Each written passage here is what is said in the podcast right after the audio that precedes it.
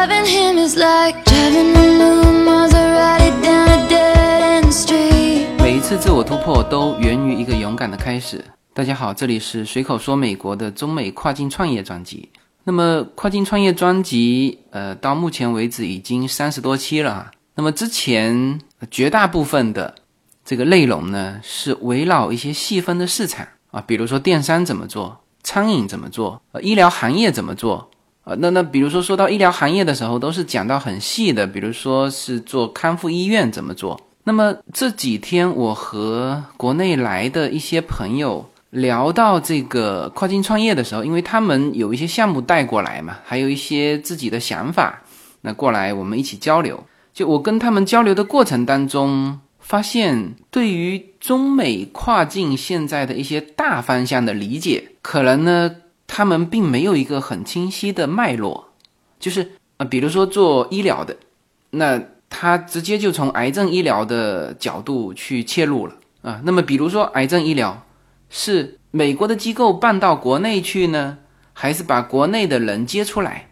啊，这其实是完全不同的方向啊，都是跨境创业，都是这个，就看起来好像是一回事，实际上呢是两回事。那比如说我们说这个跨境贸易，那么跨境贸易这里面是美国的东西卖到中国去，还是中国的东西卖到美国来？看起来好像都是叫做进出口，但这是到底是进口还是出口？在目前的这个形势之下，你是进口有更多的机会，还是又说有出口有更多的机会？为什么说出口有机会啊？是国内的人工便宜，还是说美国的市场好做，是吧？那为什么说进口有机会？是中产阶级这个升级的需求，还是说我们这个国内大市场，我们华人做起来更好做？这一些其实都是方向性的问题，那所以，我发觉我跟他们在聊的过程当中，其实是一直在在探讨这些。那当然主要是我来讲了，因为我对中国和美国这两边更熟悉嘛。那他们有的是只熟悉国内的，他说：“哎，我这个国内的医疗市场我很熟悉，但是美国这边的医生、医院行业啊，甚至包括法律，他都不是太熟悉。”所以他只是一厢情愿的觉得说，哎，把客户送到美国来啊。但是呢，美国的医生考虑更多的是医生本身去中国啊。所以这是两个不同的方向。那么，呃，总体来说，呃，不管是哪一种方向哈，这个都我们都可以探讨。那跨境呃本身是蓝海，这是呃毫无疑问的啊。就是相对于国内啊，就是你。国内的商品做国内的市场，这是一片红海了。那为什么说现在叫做内需一直拉动不了嘛？三驾马车还是出口占大头，是吧？但是现在出口占大头又被这个美国就是贸易制裁嘛。那现在当然贸易战已经基本尘埃落定。那么，但是呢，你还是有一个有一个方向嘛，就是就是目前中国和美国谈的也是一个方向啊，比如说减少贸易，减少美国的贸易逆差，那我们是叫顺差嘛。那那这里面呢，本身啊就是一个方向，怎么减少，政策会怎么倾斜，美国这边会支持什么样的啊？这一切一切的都是大框架的东西，所以我觉得非常有必要。从这一期开始，呃，用那么几期的节目聊一聊这种大方向的东西、大脉络的东西。这个东西考虑清楚之后，再去定位细分的市场，以及在这个细分市场当中，啊，大家根据自己的擅长去思考自己能够扮演的角色。呃，我觉得这样的思考问题的方式才是对的。好吧，那么我们就先开始从当前的国际经济背景啊，当然其他的国家我们就不扯了，我们就说中美，因为专辑的名字就是叫做中美跨境嘛，就谈中国和美国。那这两个国家现在就 G two 嘛，这两个国家的的机会啊，远比其他的就中国和其他的国家或者美国和其他的国家要多。所以呢，这一期呢，就目前的这个中美之间的经济背景，我们来梳理一下。可能大家也看过非常多的文章啊，特别是在近期啊，中美贸易战啊。但是，那种个人感觉哈，就是以贸易战、战争这个题材、这个方向去写的文章呢，大家就别看了。OK，我们说，呃，比如说我喜欢旅行，我以前喜欢旅行哈，喜欢旅行的人呢，是最不希望世界动荡的，呃，因为我们是要去旅行的嘛，我们不希望说路上遇到不安全的事情，是吧？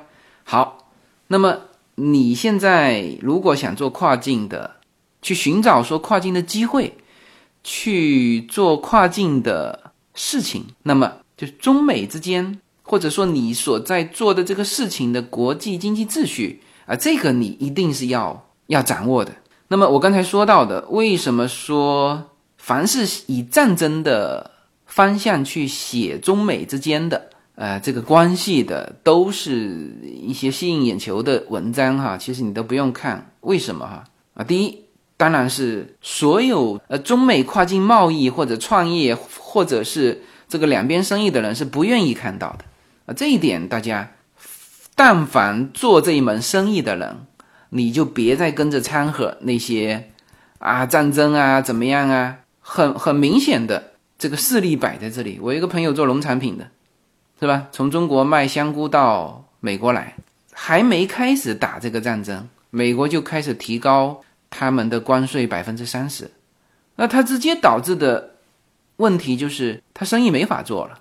那在这边雇的人，这个租的仓库，这都是损失啊，是吧？当然，他损失更大的还捆了一个 L 一转 E B one C 的绿卡，是吧？为了维持这个签证，那他怎么办？这个生意到底做还是不做？是吧？不做。签证保不住，做是亏着做，这肯定不行。所以呢，就我们两边跑的人啊，不管是生意两头跑，还是生活两头跑，那么大家有一个比较明确的，就是希望说中美两边和平发展啊，就是我们习总说的那句话嘛，就是有一千条理由要把中美关系搞好。那么这个我在这一期里面就借着这杆主旋律的大旗。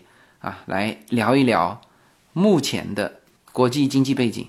首先呢，我是感觉中国跟美国啊，现在已经是叫做夫妻关系啊，这是我完全赞同的。就是什么叫夫妻关系哈，是缺一不可，互相依赖啊。那么有的时候是吧，夫妻之间会觉得我的活是不是干多了一点啊？你的活是不是干的少了呀？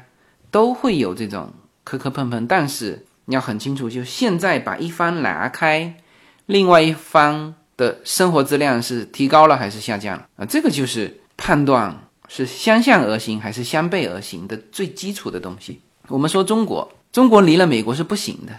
那个你从就贸易战都别说贸易战打，就从中兴这件事情，很多国内的文章还在写说什么一咬牙一跺脚，我们自己生产芯片。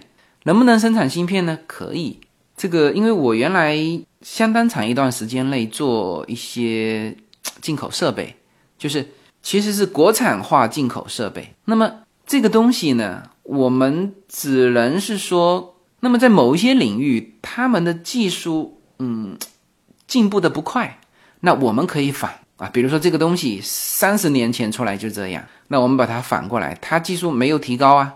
那是吧？那么我们就把它国产化，那么卖它一半的价钱，卖三分之一的价钱，那你很快能够在中国市场把这些进口商品给打出去。那这还是说在我们国内哟，是吧？那中兴的那个事情不是卖在国内啊，卖在国内你可以制定任何的措施，没问题。所有国产的东西采购就采购我们的什么中国的芯片，价格高也就高了，不好用也就不好用，是吧？但是你现在中兴要做的是全球的市场，要做的是美国的市场。你的芯片用我们现在反的芯片，这个啊，十年的时间下不来。近期还有很多听友，他本身在国内就是做芯片的，这是说的很清楚了。你做是做得出来，你价格卖不到那么低。关键的关键是现在是什么什么时代？我刚才说了嘛，三十年不变的东西，十年不变的东西，你可以去反。人家现在是不断的在推陈出新的东西，你微软的这个系统，你怎么反，对吧？它十五天给你升级一次，芯片也是这样啊，它不断的新的东西出来，你要在技术上能够赶在它前面，这绝对不是简单能做到的。我们在美国感触的特别深哈，比如说电视，为什么现在买的全是三星的？美国自己本土没有什么电视机显示屏去跟三星的去竞争，三星为什么现在能够几乎在电视领域一统天下？那当然，国内还有呃长虹、康佳，还有其他的啊品牌，但是你从美国看世界的市场看得非常清楚，显示器就是三星。那么它当时可是在液晶显示屏处于低谷的时候，持续十年的投入。美国的企业都不干这事了，中国的企业也不干这事，就是三星持续投入，现在它才有了这个局面。那么这个局面是芯片这一块的，不是你一咬牙一跺脚集全国之力能够干出来的。你况且是要卖到美国去，卖到全球去。是吧？性价比啊，各个方面你必须考虑。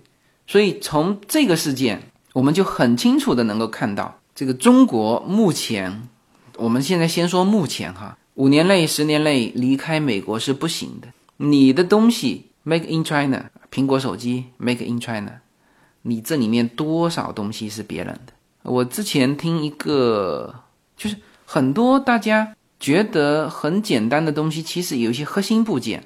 还是进口的啊，进口美国的，这是中国离不开美国。那美国人离开中国吗？也不行啊。虽然这边感觉贸易的利差很多，我待会会聊到哈，贸易利差里面还分货物的利差和服务的利差。那货物的利差里面又有像苹果手机这种典型案例，是吧？一部卖一百多块钱的苹果手机，实际上中国只贡献了六块五，就加工的那个钱，是吧？像这种事情。还是要细细去分析，但就美国而言，它现在也离不开中国。虽然说叫得很响，贸易利差怎么样？我之前一个听友在加了我的微信嘛，因为正常加我微信的，你要咨询我一些具体的问题啊，或者你把我的跨境创业专辑基本上给给给扫一遍，至少听一遍，再来跟我提具体的问题，或者你具体想做什么？他提什么问题呢？他问我说。现在在美国啊，哪些东西是中国造的？我说你这个问题太大了。这个在美国人的生活当中，就日用品哈，就是你这些食品就地取材嘛，服务就地取材。但是生活用品应该百分之七八十是中国的吧？全是 made in China 啊，灯具、家具、建筑材料、窗帘，反正就是我现在。在我的书房一眼扫过去，就除了一些大的电器啊，比如说我们家里用的炉灶、电视啊，那种功能沙发啊，家具，就是大件的家具哈，呃，是美国本土的，或者是其他国家的。但然后小的轻巧的东西，大量的都是 made in China。虽然品牌有的时候是呃不是中国的品牌，但是制造都是中国制的，所以根本离不开中国制造。所以这就是现在这二者的关系，叫纠缠不清，也难解难分。OK，那么这个是大的基础。那现在为什么有这个所谓的贸易争端呢？呃，这个其实是跟川普本身有关系。我平心而论哈，我待会儿会细细的去分解现在大家争论的这些话题啊，比如说贸易利差，贸易利差里面的结构。大家要拉出来来看啊，呃，对于这一点来说，其实我觉得美国的精英阶层或者是川普本身心里应该是有数的，就是说最大的问题其实不在贸易利差。那当然有一些具体，你像中兴这种事情，就是国内的那一套搞惯了嘛，是不是？就还是人家罚你，还是罚个诚信的问题。说好了不准转卖给其他国家，你卖给伊朗，是吧？说好了你要处罚你的员工，你没有。那么在这种时候的这种制裁，人家美国不仅仅是制裁你这国外的企业啊，本土的企业制裁的才叫狠，一千多亿的罚款罚本本土的企业，像美国的航空公司好几家被美国政府罚过，那甚至早先是反垄断法直接拆分，是吧？所以这些都是具体的案例。但是我现在要说到一点，就是这一轮的这个挑这些话题，那很明显是川普挑的嘛。那么川普为什么挑？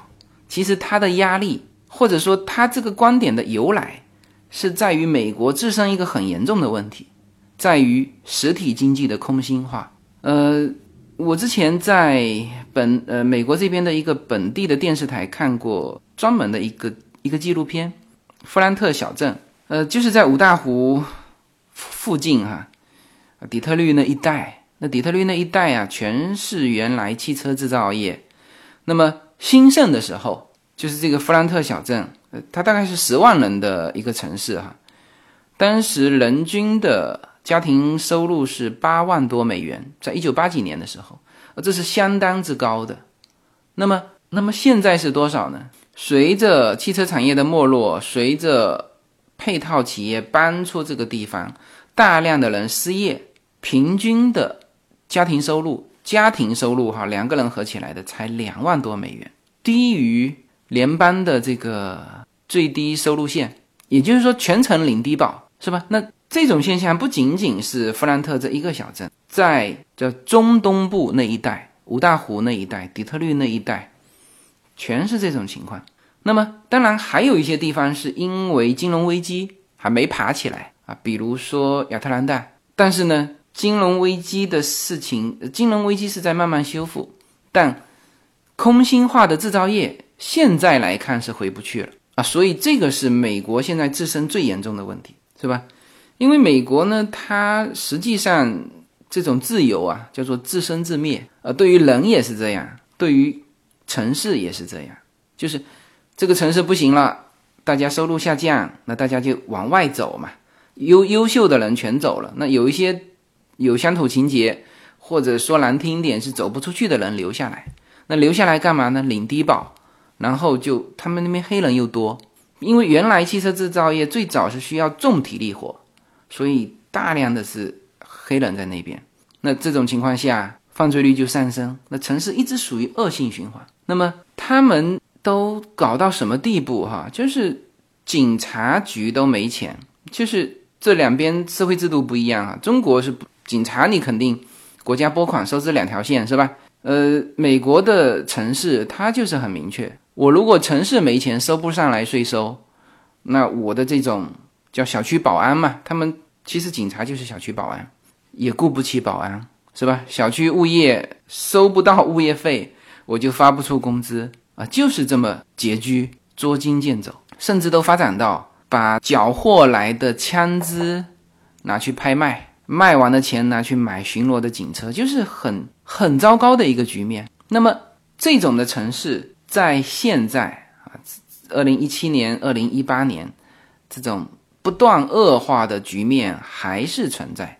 这就是川普为什么上台的理由，就是原来的摇摆州这次全部支持就变红了。你知道红是指共和党嘛？所以川普这次是。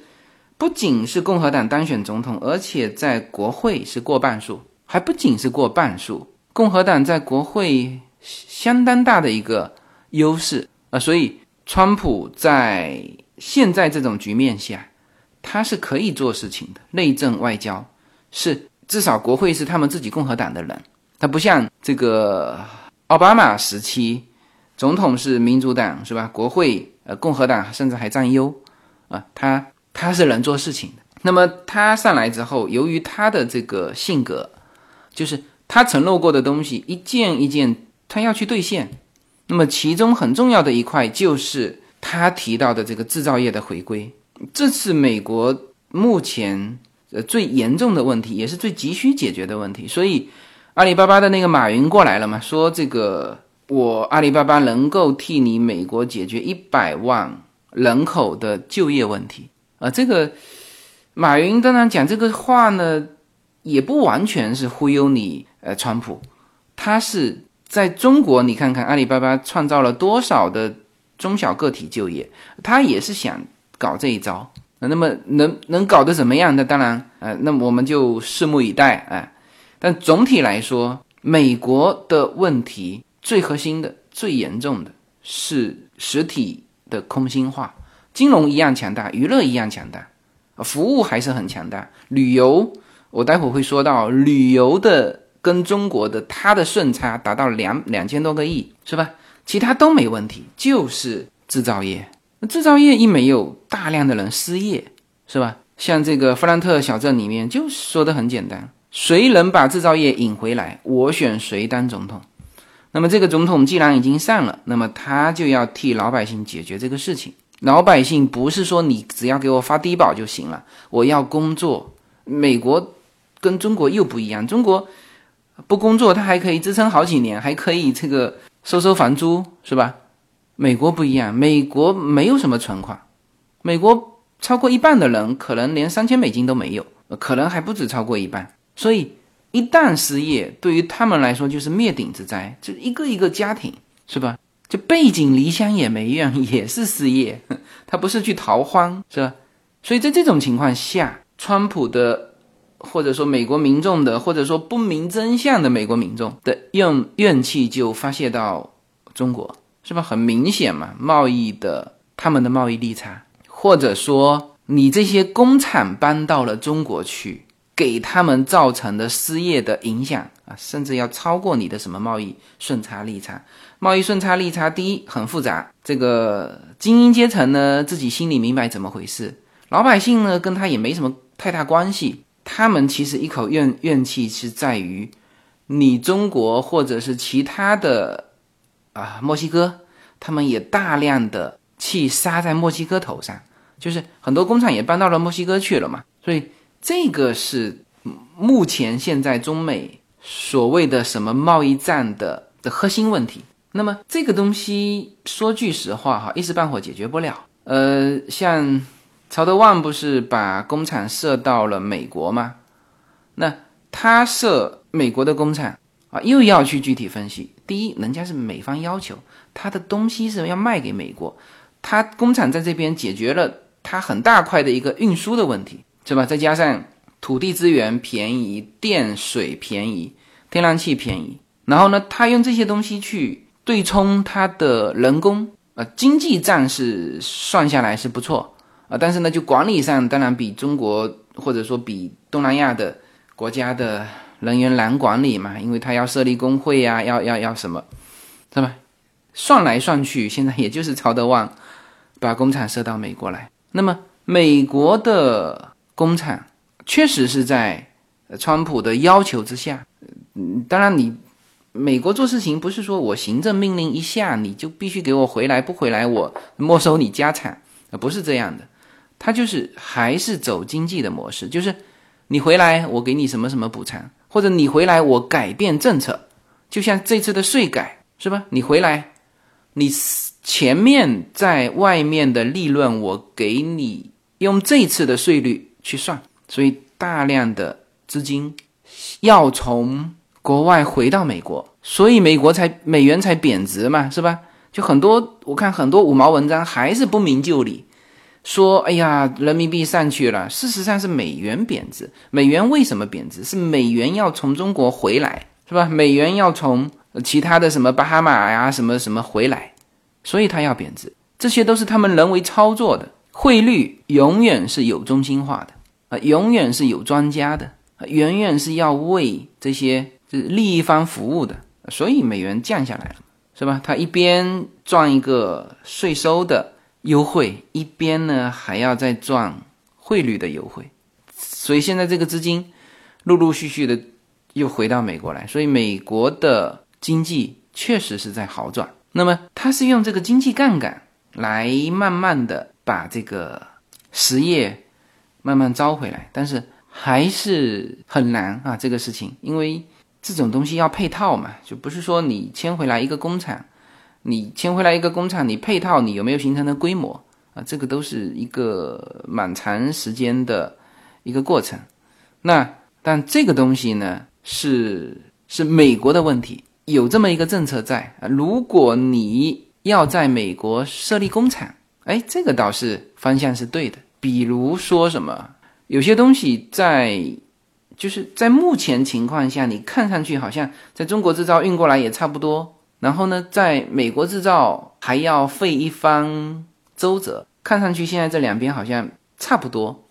那么在这种情况下，就有一个方向的问题，就是哦，美国政府是欢迎你到这边设立工厂的。我举个例子，原先我有个听友，他呢要把他的云南的这个过桥米线卖到美国来，那我也帮他联系这边的亚米网呀什么的。那结果最后呢，它是它的优势是在于湿的那个面，我吃过它的那个面很好吃哈，但是呢，进口的时候你要干的好进口。就是我说的是美国进口，中国这边是叫出口，就中国到美国来，所以他其实如果想清楚的话，就应该要在美国设立工厂，把他那套技术搬过来，就生产这个东西，可能比中国运进来还好搞。那这就是如果他考虑到说有政策，那他其实应该考虑在美国设立工厂，然后呢再跟当地去谈说。你是否给我一些税收的减免或者其他的优惠？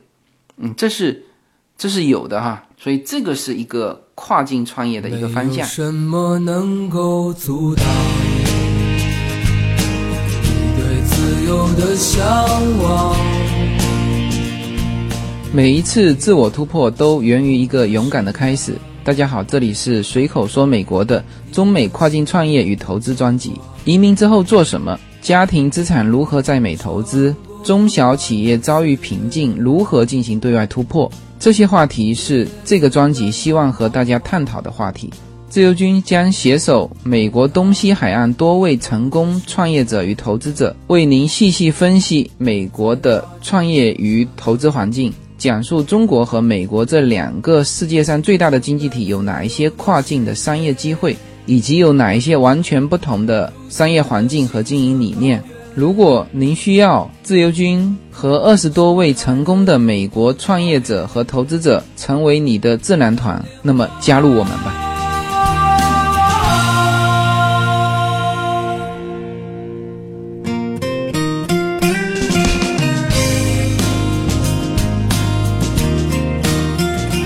第二呢，就要说到。中美之间的这个贸易差的问题，美国这边就总的来说，中国是顺差嘛，美国是逆差。但是呢，呃，要去分析货物方面，中国的确是顺差，但是呢，服务方面中国是逆差，是什么意思哈？就是在货物方面，中国卖给美国的和减去美国卖给中国的，这里面是有像比如说，二零一五年是达到最高的分子。是多少呢？就减掉之后的差额是五千六百六十九亿美金。那么一七年去年是多少？四千七百六十一亿美金。这是货物方面的，就中国对美国的顺差。但是中国对美国在服务方面是利差啊。比如说去年就是一七年，利差有多少呢？有两千六百多亿，两千六百一十二亿。服务方面的利差什么意思啊？就就这里面举一个最大块的旅游，旅游中国对于美国的利差是两千两百零九亿，什么意思哈？当然这旅游不仅仅是说旅游哈，旅游这里面包含了旅游、留学、就医、购物，是吧？所以你你可想而知，中国现在的这个这个旅游消费，那真的是可以拉动一个国家。啊，你看，对美国，他就其实美国旅游现在什么旅游、留学、就医、购物，其实还没起来，这个空间还极其之大，是吧？因为你有签证的七七八八的要求，是吧？中国大量的人还是去东南亚比较方便，去泰国免签证哦，泰国是落地签，去这个毛里求斯是吧？免签证，但是就还没起来，这里面就两千两百零九亿的。服务利差，旅游服务的利差，就美国人来中国旅游的少，来中国就医啊、留学啊、购物的少，而中国到美国的多多多少呢？去年多了两千两百多亿。那么这里面大家就有一个概念哈，我们都以去年来说，货物虽然是四千七百多亿，但是服务是两千六百亿，那这里面实际上的利差就两千亿，呃，这就是。这一轮当时中美贸易战之后，中美谈判的时候有抛出一个数据，就是两千亿。两千亿怎么来？就在这里啊！但是这两千亿要要细细去分析，货物里面哪些是像苹果手机这种的，感觉好像我卖给你一部是一百八十几块美元，但是呢，在产中国产生的价值就是六块五美元，是吧？就这些一扣掉，你要说单单苹果好像就得扣掉十几亿，是吧？呃，那这是一个大的环境。那么为什么要拆开来去去分析哈？你有些东西，即使是在一个大的，比如说我们说好。这个中美之间现在要减少利差，是吧？那我们一想就想到什么呢？想到进口可能会增加，是吧？那双方达成这种默契之后，你要相向而行嘛？相向而行就就就得干嘛呢？就得美国的东西多卖给你中国，这叫减少逆差，是吧？你要么就是中国的东西少卖美国，那这个对于中国利益受损。